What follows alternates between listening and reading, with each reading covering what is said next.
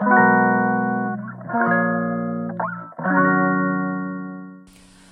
いマールのラジオマールです、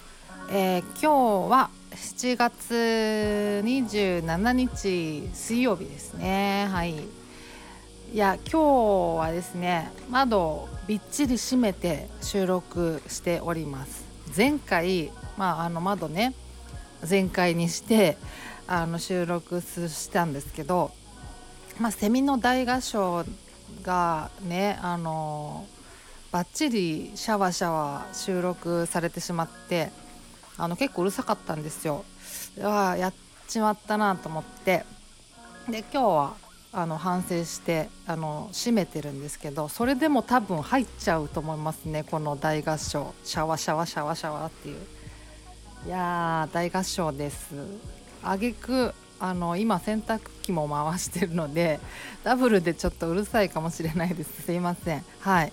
まあ、そんな感じです。はい。ね暑くなってきましたけどね。もう本当マスクはしんどいですからね。もうあの本当にあの一人の時は全然外してますね私。もうだって耐えられないこの湿度じゃないですか。やっぱなんか暑いだけじゃなくて湿度があるからやっぱ苦しいですよね。うん。まあまああの過呼吸になりすぎないっていう意味ではねあのマスク結構お役立ちグッズでもあるんですよねあのパニック障害とかあの抱えている時って。まああの一つの対処法としてはね。でもまあね暑いのには勝てないですからね。もう熱中症気をつけないといけないからもうそんな季節ですよ。ね8月9月もね暑くなるのかなキャーっていう感じで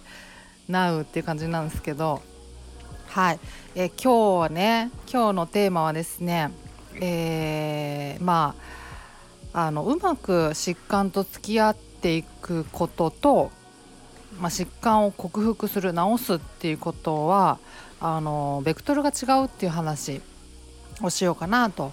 思います。はい。ね、あの時々、まあ、あの耳にするんですけどあの疾患とうまく付き合っていきたい。うまく付き合っていくにはどうすればいいかみたいなことをま聞くんですけど基本的にはですねあの、ま、うまく付き合うっていうのがどういう状態のことかが、まあ、いまいち私分かってなくてうんまあまあ疾患は出るんだけど、まあ、気にせず過ごすってことなのかな？あのあまりこうくよくよせずあのいい感じに付き合っていくっていうことなのか？と思ってるんですけどね一応。でまあそれをまあうまく付き合うっていうことなのだとしたらそのうまく付き合う方法と、まあ、克服する方法治す方法っていうのは基本的に根本的に違うと思ってるんですよね。でうまく付き合うって、まあ、まあ疾患は出るんだけど、まあ、くよくよせずあの過ごしていくことだと思ってるんですけどあのその場合っておそらく、まあ、豚腹とかもあの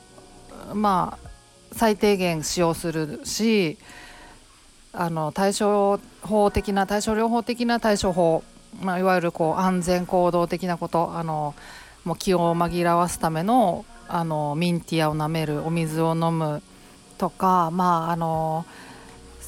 本を読むとかねあのスマホでゲームをするとかあの誰かお友達とあのたくさんずっと喋り続けるとかなんかいわゆるその不安とか恐怖とかの感情からまあ気をそらす方法ですね。で安全行動っていうのは、まあ、認知行動療法をやる上ではやらない方がいいって言われていてあのっていうのが安全行動自体に依存してしまうっていうまあ傾向が出てしまうっていうのとあとまあ安全行動自体を続けると不安がなかなかなくならないっていうふうに、まあ、あの言われているので安全行動を、まあ、できるだけやめないといけないって言われているんですね。うん、でまあ安全行動いわゆるそのお守り的なものを持ち歩くとかもうそれに入るんですけどあのお守り代わりに豚腹を持ち歩くとかお守り代わりのこう何かこうミンティア的なミント的なものとかなんかお水とか何か持ち歩くみたいなこともまあそれに含まれるんですけど、まあ、何か物とか、まあ、物事にあの依存してしまうとあのそれを持っていることの安心感イコールそれがなくなることへの不安感になってしまう。まああの表裏一体なんですよね安心と不安が。その点であの不安がなかなかなくなってくれないっていうことは言われてますね。うん、なのであの不安障害パニック障害を克服する治すっていう観点で言うと安全行動は、えーと、やめないといけないと言われてるんですけどただ、えーと、うまく付き合うっていう風な観点で考えるとそういう安全行動をま駆使してたくさん安全行動のバリエーションをこう自分でねあの見つけてであの一つ一つ症状が出た時にいろんな方法で対処するっていうそういうことなんだろうなと思うのでだからあのその点だけ見ても結構真逆ですよねあの対処法方法が。だからあの本当にあの根本的にやり方が異なってくると思ってるんですね。そうだからあのですねまあうまく付き合っていきたいっていう場合はあの認知行動療法にそんなに力入れなくてもいいのかなって思ったりするんですよ。安全行動のむしろバリエーションを増やしてあの対処方法をねいろいろ自分であの模索してであの症状が出た時にいろいろ試していろいろやってあの乗りやりきる乗り過ごす乗り過ごすじゃない。乗り切る。ね。ってことだと思うので、うん、そういう方向なんだろうなと思うんですけどどうですかね。多分そうだと思うんですよね。うん。まあ、だから豚腹とかもねあの量が増えちゃうとあれですけどあの本当必要最低限はあの無理せず飲むとかっていうことにもなってくると思うし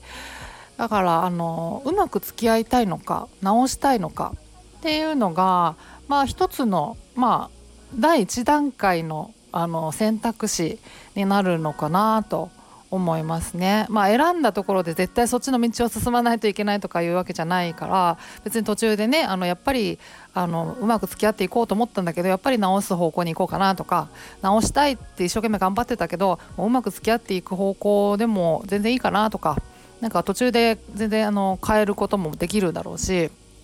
ただその今どうしたいかっていうのはあのやっぱり決めないとやり方がやっぱ変わっちゃうからと思いますかね。うん、と思います。うんうん、そうなんですよ。まああのただそのうまく付き合っていく方向であの進んでいくと、まあ、安全行動をたくさんやるっていうことになってくると思うんですね。だからうーんその途中でそのこうやっぱり克服あのな直すっていう方向にシフトチェンジしようと思った時に安全行動をやっぱりやめていかないといけないのでちょっと苦労するかなっていうのはあるんですけどまあでもできないことはないと思います。一つずつこうあの安全行動をやめていくっていうことをやっていけばいいと思うので全然できると思うんですけどあの逆にこう克服しよう直そうっていう方向で一生懸命こう認知行動療法とか頑張ってるんだけど途中であのやっぱりこううまく付き合っていく方向でにしようと思った時にはまあ逆にそれはあのちょっと楽なのかなとも思ったりするしまあうんわからないですけどまあそんな印象はありますかねなんとなくうんうんそんな感じですね。まあ、ただこの安全行動をたくさんこうバリエーションを増やしてやり続けると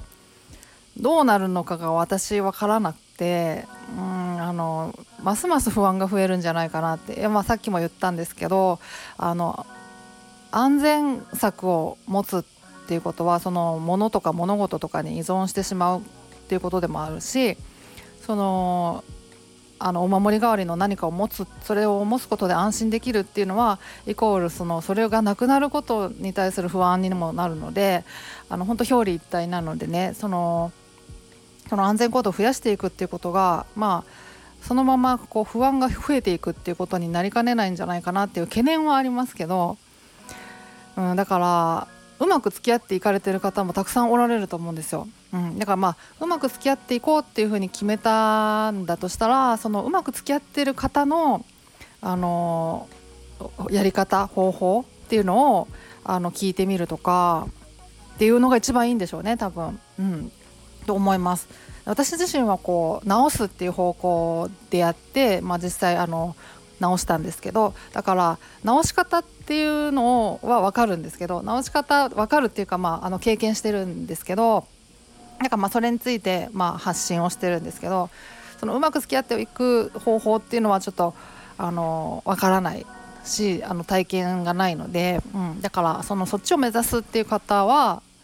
あのそういうそっちの道の経験者っていうかあの先輩に聞くのがいいのかなっていう思いますね。あの本当にあの結構真逆だと思うんですよやり方が。まあ、なのでまあまあねあのはっきりきっちり決めなくてもいいのかなとは思いますけどなんとなく方向性はあの自分の中でこう固めるのがいいのかなって思いますねやり方が違うだけにねって思いますっていう感じです。まあ、どちらがいいかっていうのはねなんか何とも言えないんでどっちも経験してるわけじゃないので私も片方しか経験してないからどっちがいいかっていうのは言えないですけど私はまああのうんいやあのまあ、認知行動療法ってねなかなかこう、まあ、やり始めるとそんなにあの複雑なことではないしそこまで大変でもないと思うんですよ。私自身のこの実感としてはそんなに苦労したっていう印象がないからあのよくね荒治療みたいに思われがちですごいスパルタみたいなストイックな治療法と思われがちだからその無理してねあの自分の苦手なシチュエーションにこう飛び込んでひたすら耐えるみたいななんかすごいあのストイックなイメージがあるかもしれないんですけど実際のところ全然そんなことなくてそんなに無理しないっていうのが大前提だからあのその基本的には自分があのできる範囲でコツコツやるんですよね。そのちょっと不安出ちゃうかも7割ぐらいあのは頑張れそうなんだけど30%ちょっと怖いかもぐらいのなんかまあそれぐらいのところからコツコツ挑戦してみたいな感じだからあのそこまでなんですよ。あの、うん、私のあの実感としても。そんなにだったから。だからやり始めるとねそんな大変なことではないと思ってるんですけど。まあまあそれなりにやっぱ時間と手間もかかるから。あの対症療法を続けるのに比べると大変かもしれないですけど。やっぱりねあの予期不安とか発作とかとまあ対峙しないといけないので。あの向き合わないといけないので。だからまあそういう意味ではねちょっとあの、うん、怖いなって思われる方もたくさんいるのかなと思うんですけどまあ、ただあのうまく付き合うっていう方もね一方であのやっぱり症状がずっと消えないっていうことなんだと思うんですよね。その症状とずっと付き合っていこうっていうことだから。だからねその点ではずっとその症状と付き合っていくっていうことがあのそれが楽かと言われれば多分楽ではないと思うしだからまあ一長一短あるのかなと思ってるんですよどっちも。まあ、私はだけど、まあ、直すっていう方をおすすめしたいですけど私自身は私がそっちを経験したので、まあ、だけどまあ両方の道はあるのかなと思いますねただやり方が克服方法克服方法じゃないあのその方法がね方法論が違うからあのざっくりふんわりあの方向性をまあ固めるのがいいのかなって思いますかね。そんな気がするっていう話ですね。はい。そんな感じで今日は終わりにしようかなと思います。はい。ではまた次回お会いしましょう。ではでは。